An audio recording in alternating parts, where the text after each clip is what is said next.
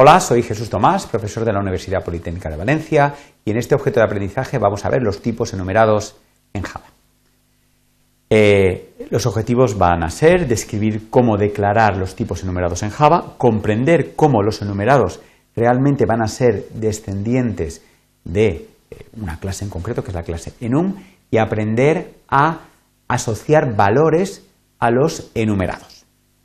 Eh, vamos a ver cómo los enumerados es un tipo de dato que solo puede tomar una serie de valores dentro de los definidos en una lista.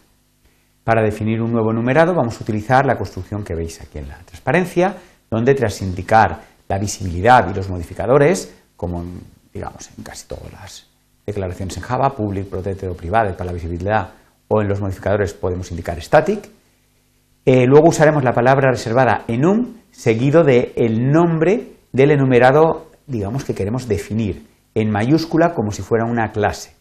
Y luego, entre llaves, los diferentes valores que va a poder tomar este enum, siempre, digamos, todo en mayúscula.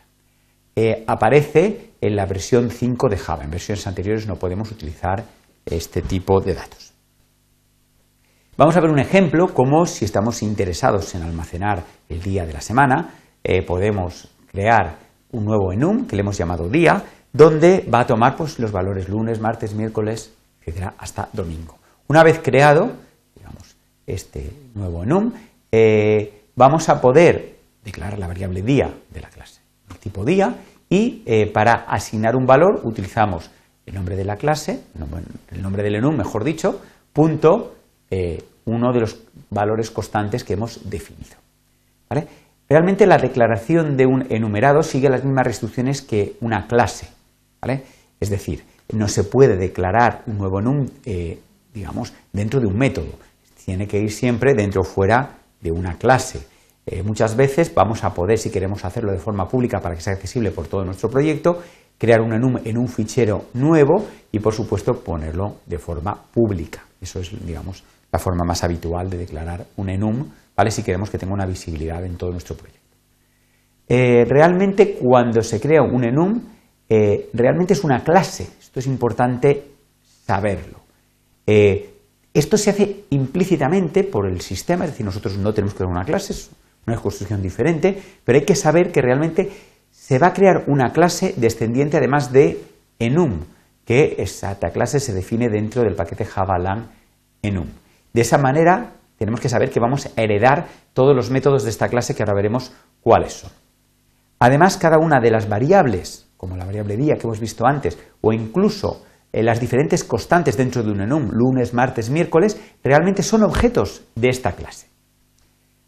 Esta forma de trabajar va a permitir que los enumerados sean mucho más potentes que sus equivalentes, digamos, en otros lenguajes como es C++.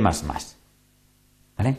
veremos un poco más adelante cómo vamos a incluso a poder introducir atributos y métodos dentro de un enum.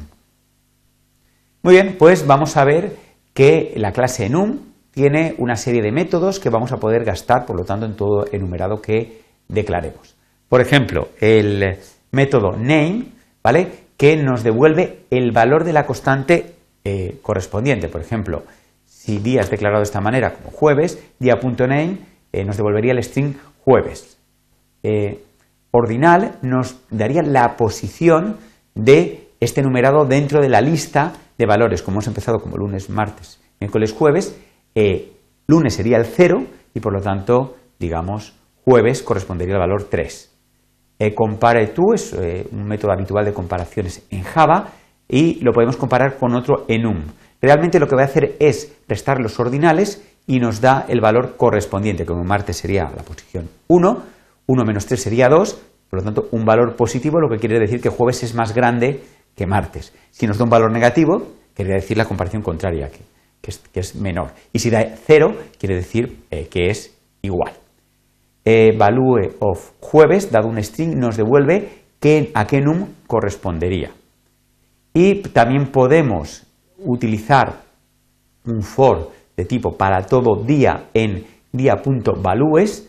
Por ejemplo, el método values nos da un array con todas las posibles constantes para que de esa manera poder recorrer todos los posibles eh, valores que hay dentro de un enum. Muy bien, pues vamos a ver cómo eh, vamos a poder también asociar atributos y métodos a un enum. La finalidad habitual es para poder tener un valor o varios valores asociados a cada uno de los posibles eh, constantes de un enum.